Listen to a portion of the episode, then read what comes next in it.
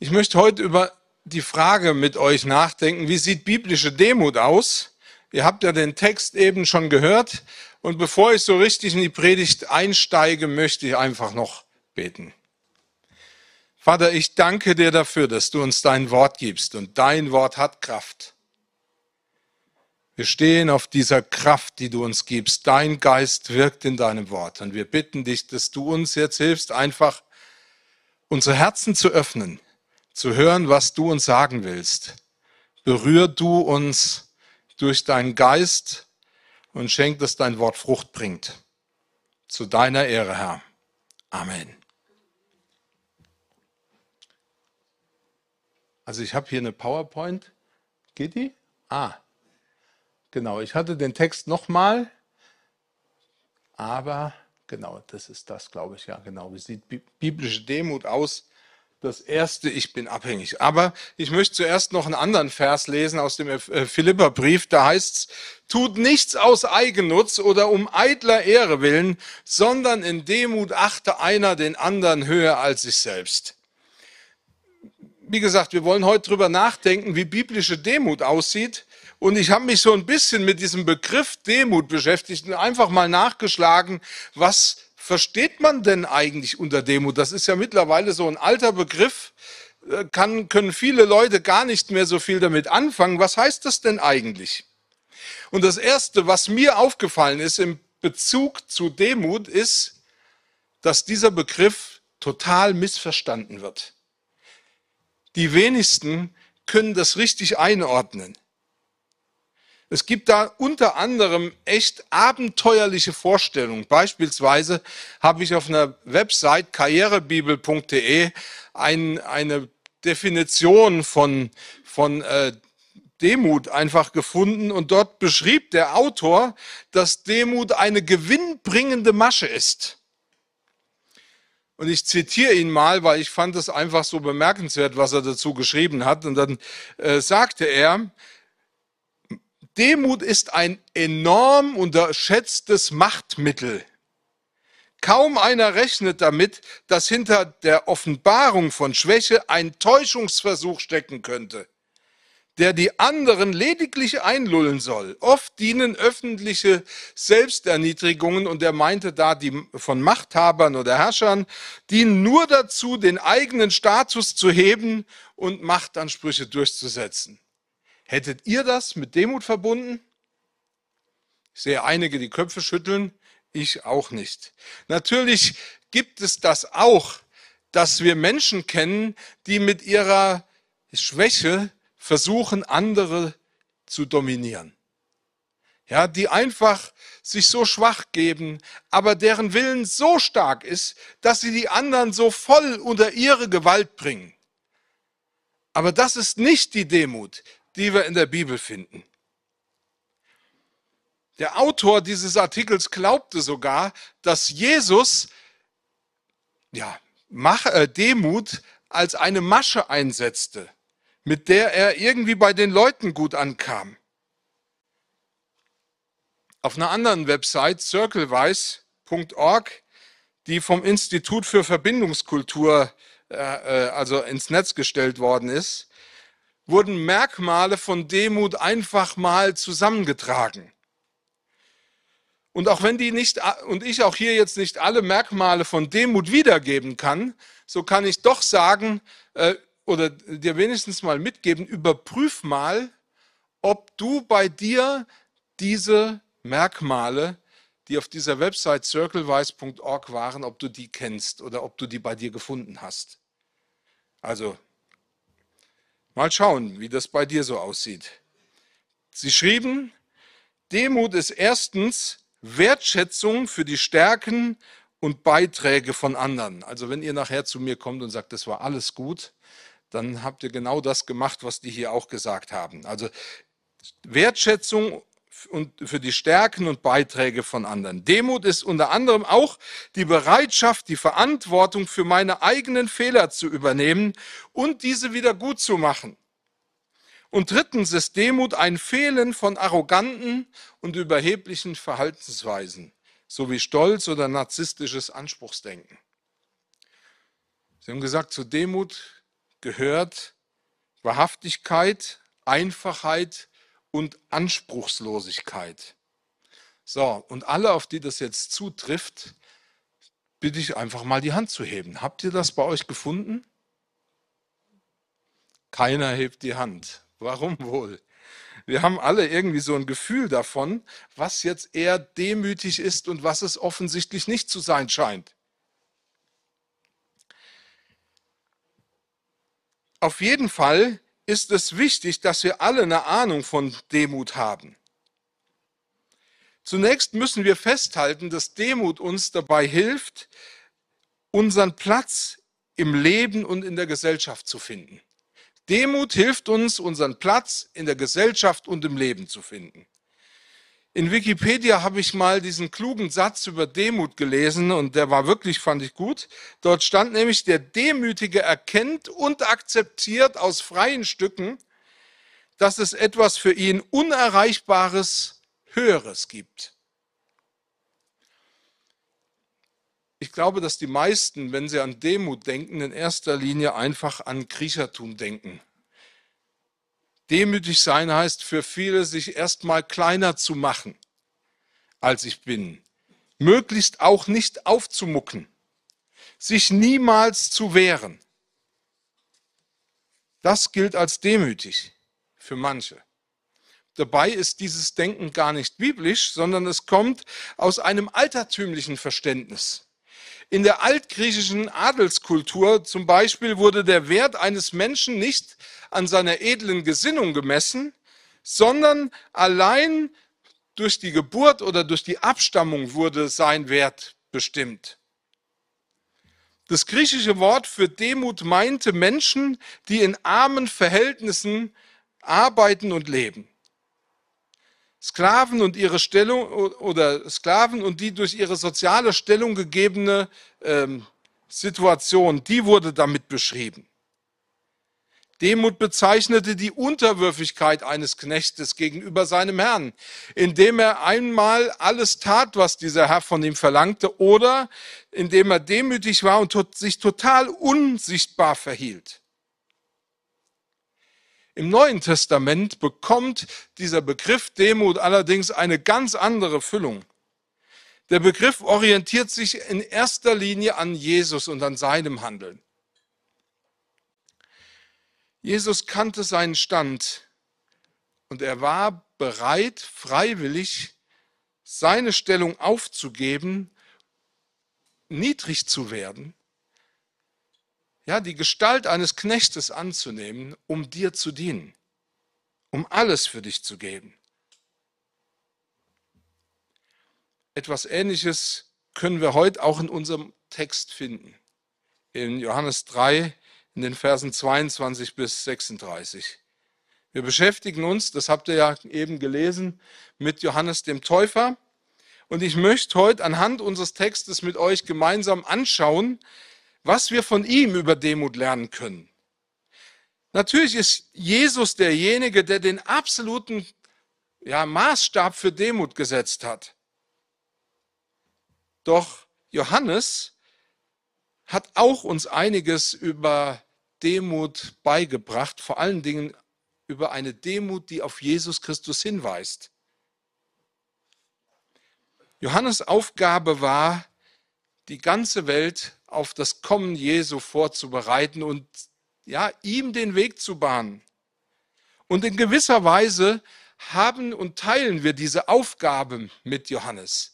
Denn auch wir weisen auf den kommenden, den wiederkommenden Herrn Jesus Christus hin. Wir warten auf ihn. Demut ist eine Sache, durch die unser Zeugnis für Jesus verstärkt wird. Und deswegen lasst uns jetzt einfach zum Text gehen und Johannes den Täufer beobachten, um von ihm zu lernen. Wie sieht biblische Demut aus?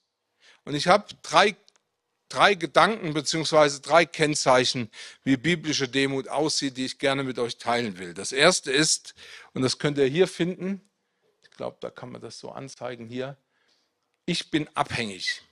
Ich bin abhängig. Und ich lese die folgenden Verse. Da erhob sich ein Streit zwischen den Jüngern des Johannes und einem Juden über die Reinigung.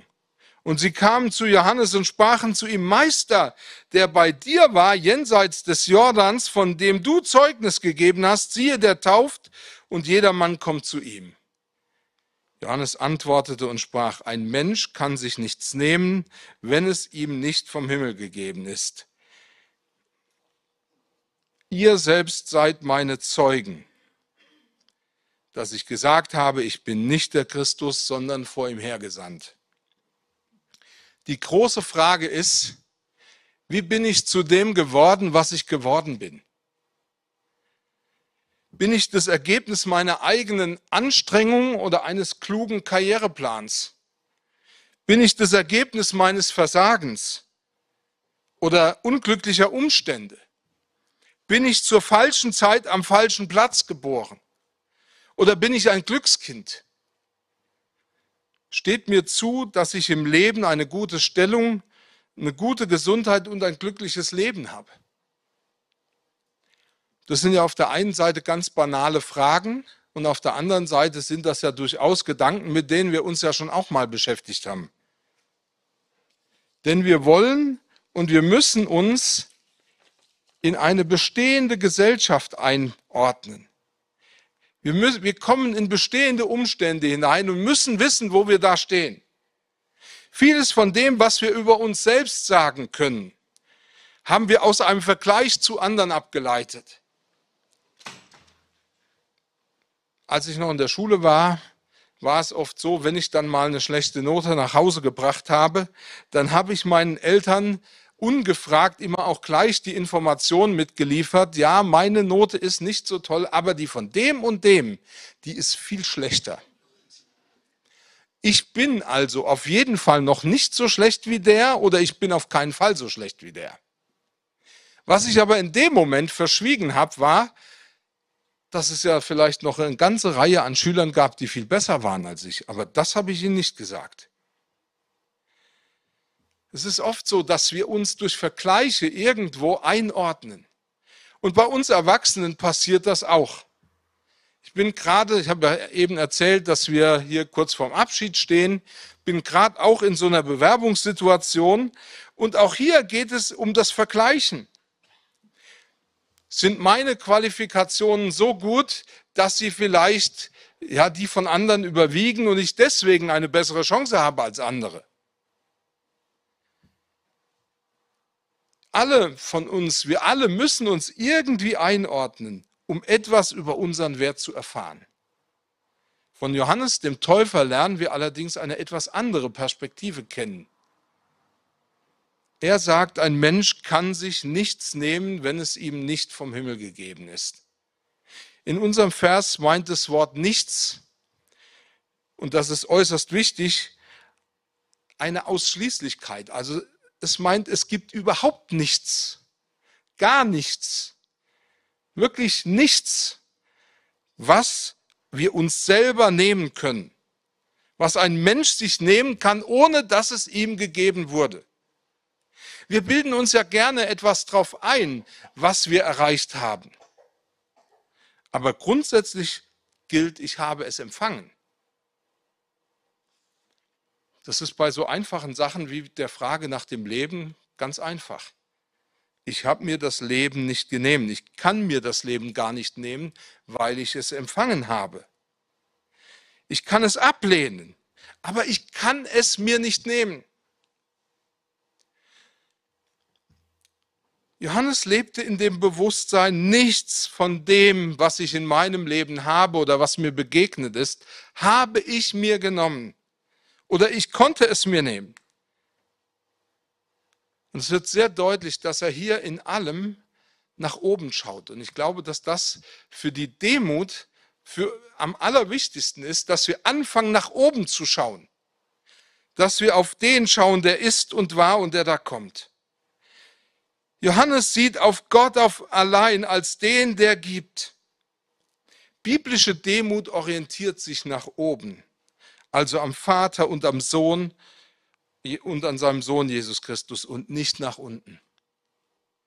Ja, ich glaube, dass wir das oft auch Ja, ich habe mich ein bisschen früher mit Anthropologie beschäftigt, also der Lehre vom Menschen.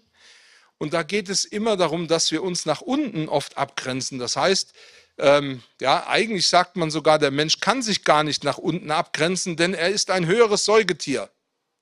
Das heißt, er orientiert sich immer nach unten. Dabei will Gott, dass wir uns nach oben, zu ihm, nach ihm orientieren. Nach oben heißt, ich bin Ebenbild Gottes, allerdings ein gefallenes Ebenbild. Ich wurde geschaffen, um ein Gegenüber Gottes zu sein. Und ich müsste eigentlich seinen Ansprüchen genügen und genüge ihnen nicht annähernd. Nur durch Jesus kann ich Gott genügen. Wie gesagt, der falsche Weg ist es, sich nach unten zu orientieren. Du schaust auf deine Lebensumstände und denkst, wenn du dich nach unten orientierst, da gibt es ja noch eine, eine Menge zu verbessern. Ich habe noch lange nicht erreicht, was ich erreichen könnte, wenn ich mich von unten absetze. Wenn ich mich anstrenge und ein bisschen mehr Zeit bekomme, dann werde ich das schon hinkriegen. Da vor allen Dingen das, was ich mir vorgenommen habe. Aber am Ende musst du feststellen, ich konnte es mir einfach nicht nehmen. Es gibt genügend Lebensgeschichten von Menschen, die hochfliegende Pläne hatten, aber am Schluss von dem überhaupt nichts machen konnten oder in die Tat umsetzen konnten. Vor Jahren sangen die Prinzen ja dieses Lied. Ich weiß nicht, wer sich an dieses Lied erinnern kann. Du musst ein Schwein sein in dieser Welt. Also die Jüngeren, die gucken mich verständnislos an, die sagen, okay, das kennen wir jetzt nicht. Die Älteren, habt ihr das noch im Kopf? Das lief im Radio hoch und runter. Du musst ein Schwein sein in dieser Welt. Uns wurde in diesem Lied der Eindruck äh, erweckt, wenn du nur schön lieb bist, wird es dir am Ende niemand danken, dann bist du der Dumme und schaust in die Röhre. Nur wenn du dir nimmst, also wenn du dich egoistisch benimmst und alle Konventionen mal vergisst und einfach nur nimmst, was du dir nehmen willst, dann wirst du im Leben auch vorwärts kommen. Und Johannes sagt, ich bin abhängig vom Himmel, oder man kann sogar so übersetzen, ich bin abhängig von Gott. Ich nehme den Platz an, den Gott mir zugewiesen hat. Es waren ja die Jünger des Johannes, die diesen Streit vom Zaun gebrochen hatten. Sie stritten sich mit einem Juden über die Reinigung und dieser Jude besaß offenbar die Frechheit, zu den Jüngern des Johannes zu sagen, dass sie ja gerade dabei sind, überholt zu werden. Da gibt es eben diesen anderen, der tauft auch und da kommen dann ja doch mehr Leute hin. Da kommen Leute, die wollen sich auch taufen lassen. Und das erzählen sie Johannes brühwarm. Und sie denken, er wird sich aufregen. Und Johannes denkt überhaupt nicht über Konkurrenz nach. Im Gegenteil, er nimmt an, was Gott ihm gegeben hat und er erkennt, Jesus ist der Eigentliche. Er ist der Christus und der Messias und ich bin es nicht. Wir sagen ja manchmal, dass Vergleichen ganz schwer und schlimm ist, aber Johannes verglich sich mit Jesus und das dürfen wir auch tun. Und da entdeckte er die Unterschiede. Da entdeckte er, wer Jesus ist. Johannes verglich sich mit Jesus. Und da sah er, was Gott Jesus gegeben hatte. Und er sah, dass Jesus derjenige ist, zu dem alle gehen sollten. Wenn wir uns die Texte in den anderen Evangelien anschauen, dann sehen wir, dass Johannes der Täufer ja eigentlich kein ängstlicher Mann war. Das heißt, er hat nicht klein beigegeben und gesagt, na ja, wenn der, Jesus der Stärkere ist, dann, dann gebe ich klein bei. Nein, er war kein ängstlicher Mann. Er hatte den Mut, die Wahrheit zu sagen. Er sagte beispielsweise auch den Mut diesem König Herodes über seinen Ehebruch äh, mit der Frau seines Bruders und war bereit dafür ins Gefängnis zu gehen. Johannes schonte sein Leben nicht. Im Text wird indirekt angekündigt, dass Johannes der Täufer im Gefängnis enden würde, beziehungsweise aus der Rückschau erzählt, dass Johannes einer war, der den Mut hatte, es drauf ankommen zu lassen. An Johannes entdecken wir, wahre Demut hängt an dem Bewusstsein, was ich habe, wurde mir gegeben. Ich habe es empfangen und ich kann mir nichts nehmen, ohne dass es mir von Gott gegeben wurde. Dieses Bewusstsein um seine Abhängigkeit schuf aber in ihm auch einen inneren Freiraum. Er musste sich keinen übersteigerten Fantasien mehr hingeben. Er nahm an, was Gott ihm gab. Und letztlich gehört das zu, zur Haltung dessen, was wir Demut nennen, dass ich bereit bin anzunehmen, was Gott mir gibt. Oft beschreiben wir genau das Gleiche mit dem Wort Hingabe, dass ich bereit bin, mich hinzugeben anzunehmen, was Gott mir gibt. Denn Hingabe heißt nicht nur, ich lasse Gott alles machen, was er tut, sondern ich bin auch bereit anzunehmen, was er mir gibt. Und dementsprechend entdecken wir, Demut führt zur Hingabe und Hingabe führt in die Demut. Das sind die Wechselwirkungen im geistlichen Leben. Wir dürfen nicht vergessen, dass Johannes der Täufer genau dem entsprach, wozu er berufen und erwählt worden ist auch wenn das ein Nebenthema ist, offenbar hängen auch Berufung und Demut innerlich zusammen. An dieser Stelle wird deutlich, dass offenbar Demut Johannes in seine Lebensaufgabe hineinbrachte und dass die gleiche Demut ihn in dieser Aufgabe hielt. Wir werden ja heute viel mehr von dem geprägt, von diesem schneller, höher, weiter. Und wir glauben, dass wir uns selbst optimieren müssen. Das ist mittlerweile fast wie eine eigene Religion, dass Leute sich selbst optimieren müssen. Es wird das, das Beste rausgeholt, was es irgendwie gibt. Ja, wir versuchen das unseren Kindern beizubringen. Ich kann das jetzt sagen, weil meine Kinder jetzt fast alle aus der, also irgendwann demnächst auch aus der Schule sind und so. Aber wir versuchen das unseren Kindern beizubringen, dass sie sich in der Schule wirklich anstrengen müssen. Und wenn Sie uns dann fragen, ja, warum soll ich mich da eigentlich anstrengen, dann kriegen Sie die Antwort, damit etwas aus dir wird. Du kannst nur etwas werden, wenn du dich anstrengst. Bei Johannes lernen wir etwas, was uns im ersten Moment paradox klingt. Was aber das Geistliche ist. Du kannst geistlich etwas sein, wenn du bereit bist, dich hinzugeben und deinen Weg anzunehmen, und da geht es erstmal gar nicht um Anstrengung. Sei dir bewusst, du kannst dir nur nehmen, was Gott dir gibt. Das entlastet und es macht auch dankbar. Ich möchte einen zweiten Gedanken mit euch teilen. Sei bereit, Platz zu machen. Er muss wachsen, ich aber muss abnehmen.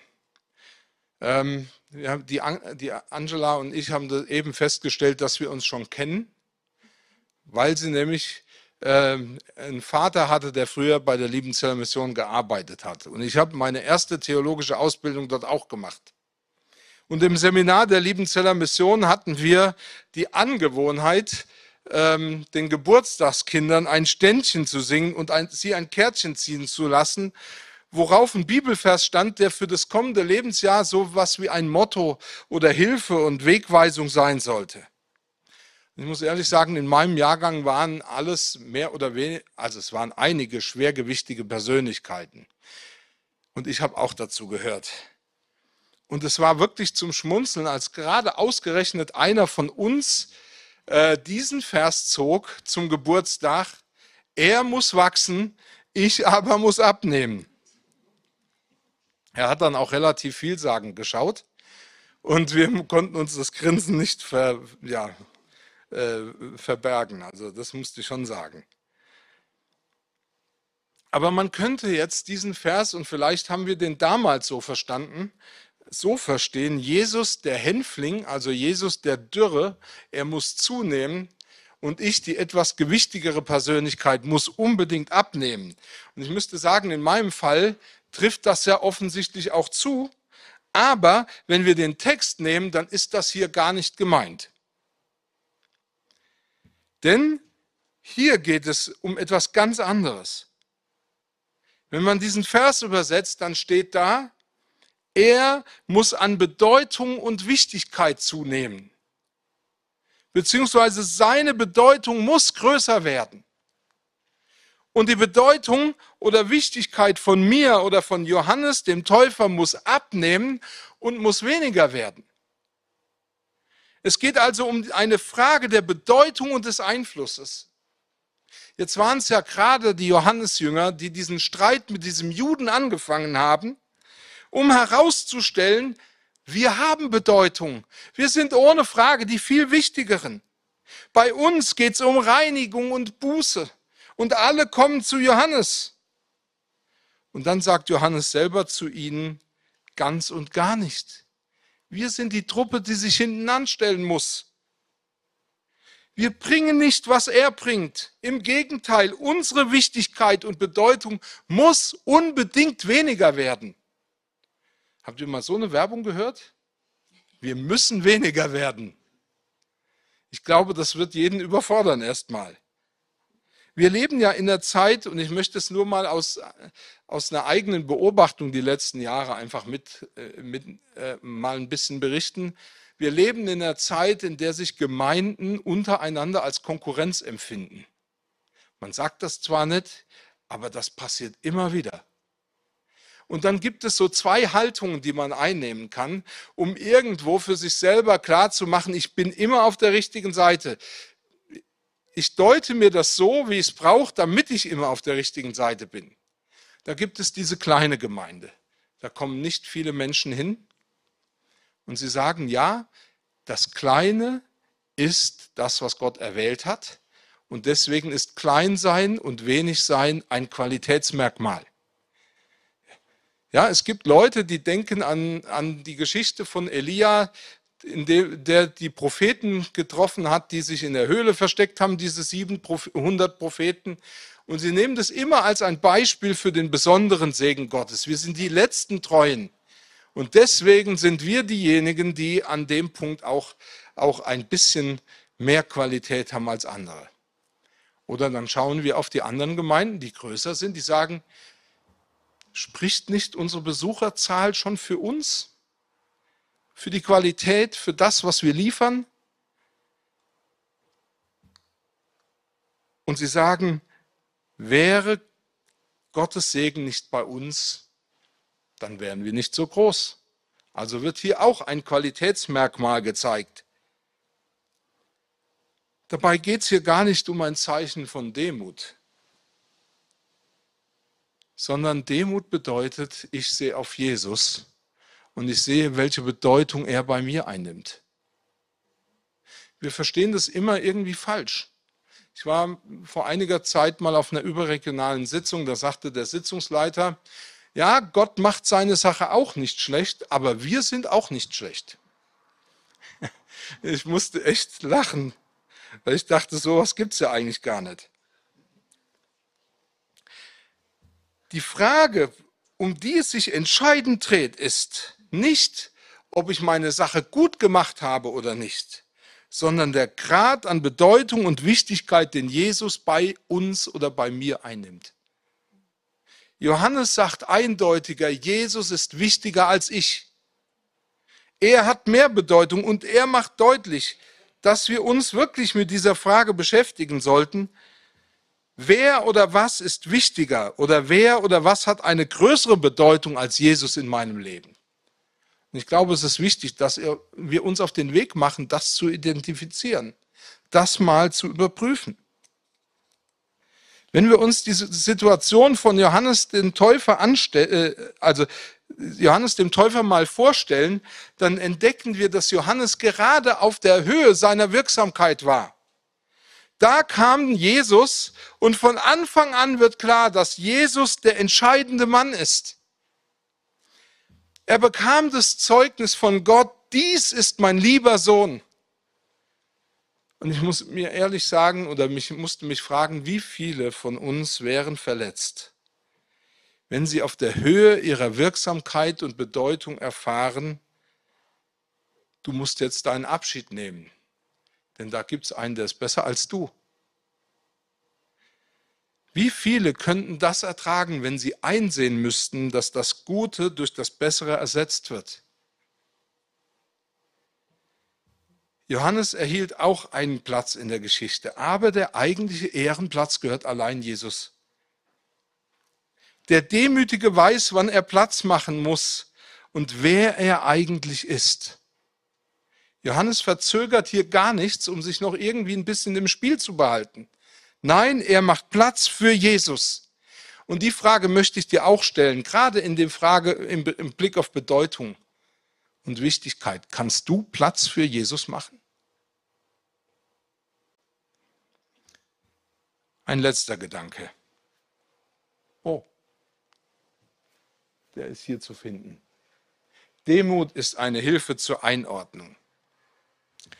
Da heißt, der von oben her kommt, ist über allen. Wer aber von der Erde ist, der ist von der Erde und redet von der Erde. Der vom Himmel kommt, der ist über allen. In unserem ganzen Text geht es um die Tatsache, Jesus Christus ist der verheißene Messias. Er ist der Retter, den Gott verheißen hat. Es gibt keinen anderen als ihn. Wer an den Sohn glaubt, das ist im ganzen Johannesevangelium deutlich ausgedrückt, wer an den Sohn glaubt, der hat das Leben. Und wer an den Sohn nicht glaubt, der hat das Leben nicht. Der ist einer, und das steht in unserem Text, der unter dem Zorn Gottes bleibt und der auch kein ewiges Leben erhält. Das heißt, er wird zum Feind Gottes. Johannes der Täufer, und das sehen wir hier sehr genau, war ein Freund Gottes. Er war kein Feind. Er nahm den Sohn an. Er erkannte in seinem Leben, dass Jesus mehr Bedeutung hat als er. Und er freute sich über die, seine erfüllte Aufgabe. Aber ich habe mich die ganze Zeit gefragt, und vielleicht geht es euch auch so, wie kann man zu so einer Haltung kommen, dass man diese Wahrheit nicht nur erkennt, sondern auch lebt? Was hat ihn dazu bewogen, in Jesus den Wichtigeren zu erkennen? Und ich glaube, dass es zunächst einmal wichtig war, dass er eine, dass er zu dieser Entscheidung kam, weil er Gottes Wort beziehungsweise das, was vom Himmel kam und kommt, über alles andere gestellt hat. Er gibt an dieser Stelle ein Prinzip wieder. Und Prinzipien sind eigentlich Grundsätze, die unabhängig von der Situation oder von den Umständen, auf die sie gerade treffen, trotzdem wahr bleiben die wahr bleiben und die wichtig sind. Und das war für Johannes ein wichtiger Punkt. Er gibt dieses Prinzip wieder. Was vom Himmel kommt, steht über dem, was von der Erde kommt. Und natürlich braucht es den Heiligen Geist, um das wirklich unterscheiden zu können. Aber es ist ein feststehendes Prinzip. Johannes wusste, dass Jesus der Messias ist. Er wusste, dass er von Gott selber kommt. Das stand für ihn nicht in Frage. Und er verteidigte seinen Platz nicht bis aufs Blut oder bestand auf seiner Autorität. Ist ja interessant. Es ist mir die ganzen Jahre nie aufgefallen, dass Johannes hier Lehrer genannt wird. Rabbi, ein Gelehrter. Johannes war ein Lehrer, das heißt, er hatte selber Jünger. Und er hatte eine Autorität eines Lehrers. Die Jünger lebten nach seinem Beispiel. Aber Johannes der Täufer, und das macht ihn so bemerkenswert, er kannte die Grenzen seiner Gelehrsamkeit. Er konnte eins und eins zusammenzählen. Er wusste, wenn das Ergebnis unter allen Umständen richtig ist, dann gilt das auch für mich. Dann muss ich das so annehmen, wie es hier, äh, wie es hier mir begegnet. Uns geht es manchmal so um die Beachtung unserer eigenen Meinung. Wir wollen, dass man uns ernst nimmt. Wir sind beleidigt, wenn wir nicht ernst genommen werden. Und wir vergessen zu fragen, woher kommt eigentlich meine Meinung? Habe ich sie aus der Bibel, aus dem Wort Gottes, also von oben her, oder aus dem Internet oder aus der Zeitung, dem Fernsehen oder von meiner äh, Gruppe, mit der ich unterwegs bin. Wir wollen, dass man uns ernst nimmt. Aber woher kommt unsere Meinung? Unsere Meinung über uns selbst, unsere Meinung über andere. Ein Prinzip ist eine Wahrheit, in der ich mich in jeder Situation verhalten kann und verhalten soll. Das bedeutet nicht, dass das Prinzip in Zweifel zu ziehen ist, sondern dass ich mein Verhalten diesem Prinzip unterordnen sollte. Es gibt eine klare Hierarchie. Und das ist auch das, was uns Orientierung gibt. Eine Abfolge, nach der ich etwas beurteilen muss. Johannes sagt in Vers 34, denn der, den, denn der, den Gott gesandt hat, redet Gottes Worte. Denn Gott gibt den Geist ohne Maß. Auch Johannes darf für sich in Anspruch nehmen, Gottes Worte zu sprechen. Auch er weiß, ich bin gesandt. Aber er wusste, Jesus hat eine andere Autorität als er, weil er vom Himmel her redet, weil er vom Himmel kommt. Wenn wir die Bibel anschauen, dann erfahren wir, Jesus ist der einzige und der alleinige und der wahre Retter. Das ist das Zeugnis der ganzen Schrift. Überall wird das bestätigt, was Johannes hier zum Ausdruck bringt. Es gibt keine andere Botschaft als die, als Jesus zu kennen und ihm zu glauben und sich ihm ganz hinzugeben. Johannes hatte keine schlechte Botschaft. Auch er war von Gott gesandt und redete Gottes Worte.